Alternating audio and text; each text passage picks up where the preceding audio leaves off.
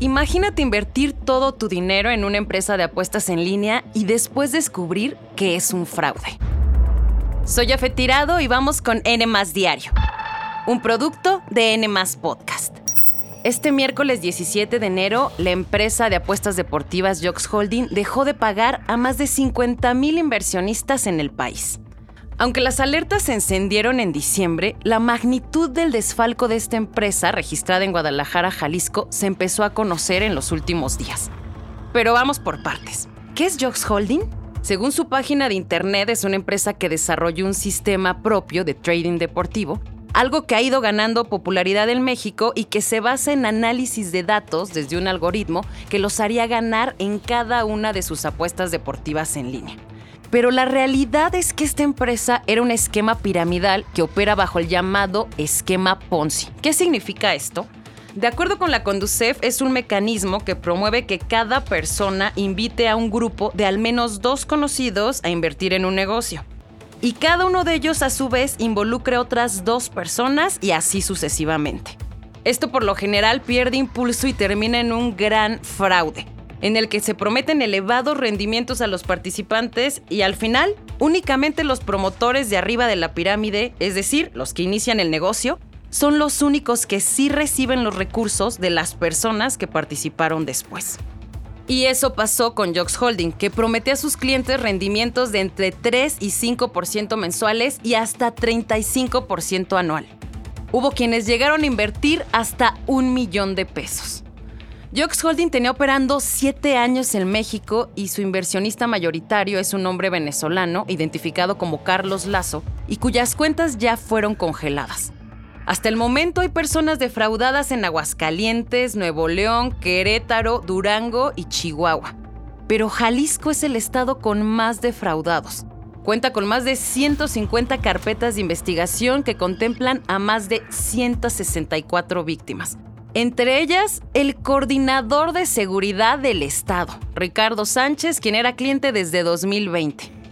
Él dijo que hubo varios elementos que le generaron confianza, como que entre 2021 y 2022 Jox Holding solicitó a la Comisión Nacional Bancaria y de Valores su adhesión. Y en marzo de 2022 la Comisión Nacional Bancaria sí incluyó a Jox Holding en un listado, pero de entidades sin autorización para captar recursos públicos.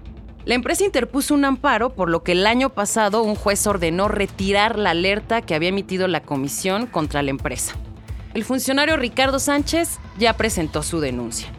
Las autoridades de Jalisco pidieron a las personas tener sus reservas ante estas empresas, pues resulta que este fraude ya rebasó los 100 millones de pesos se trata de especulación. Le estás poniendo en riesgo tu dinero, estás poniendo en riesgo tu, eh, tus ahorros y hay que recordar una frase bien clarita, no hay defraudador que no sea encantador.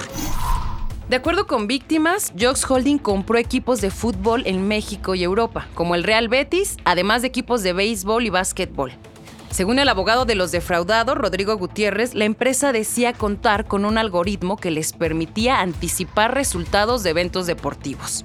Pero esta no es la primera vez que Jalisco registra este tipo de fraudes, pues desde 2022 se destaparon escándalos de megafraudes financieros de otras seis empresas, y que todas tenían el mismo modus operandi en conjunto superan un desfalco de casi 2.000 personas por más de 2.700 millones de pesos. Y a todo esto, ¿por qué se le conoce como esquema Ponzi? Bueno, pues es por Carlos Ponzi, un delincuente italiano que estafó a muchas personas en la década de los 20 en Estados Unidos con este esquema piramidal.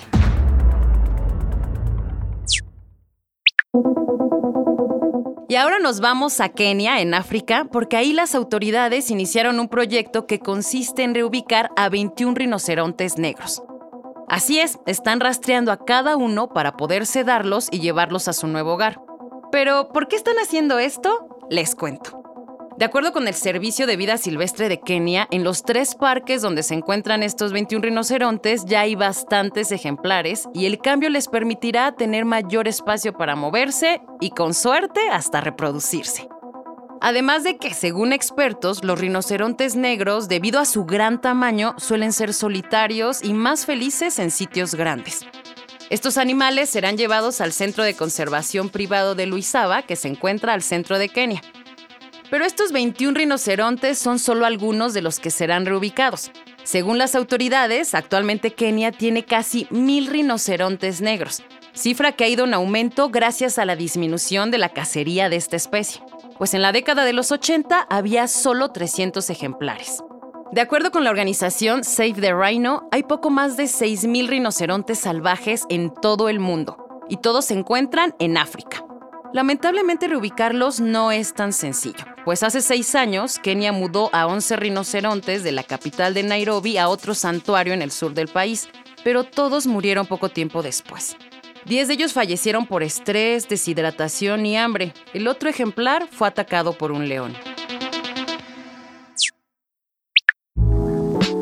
Y la polémica por la presentación de Peso Pluma en el Festival de Villa del Mar sigue y sigue. El canal de televisión público de Chile, TVN, pidió cancelar el show del cantante en el festival de este año. Esto luego de que diputados chilenos rechazaron el 9 de enero la invitación que se le hizo a Peso Pluma a ese país. Esto no es un tema menor. Cuando vemos que matan policías, que matan a carabineros, ¿no deja llamar la atención que tengamos en, quizás en el festival más importante que hay en Latinoamérica, sin duda, y uno de los más importantes del mundo, a quien le hace apología al narcotráfico? Tras esto que dijo el diputado chileno Jaime Araya, la televisora sacó un comunicado expresando su inconformidad por transmitir el concierto de Peso Pluma durante el cierre del festival, que se llevará a cabo del 25 de febrero al 1 de marzo. La televisora dice que no pueden transmitir, compartir ni fomentar repertorios alusivos a la violencia y otros elementos que hablen sobre la narcocultura. Pero cuéntame, ¿Tú crees que cancelar a Peso Pluma del Festival Viña del Mar evitará la violencia en Chile o en otra parte del mundo?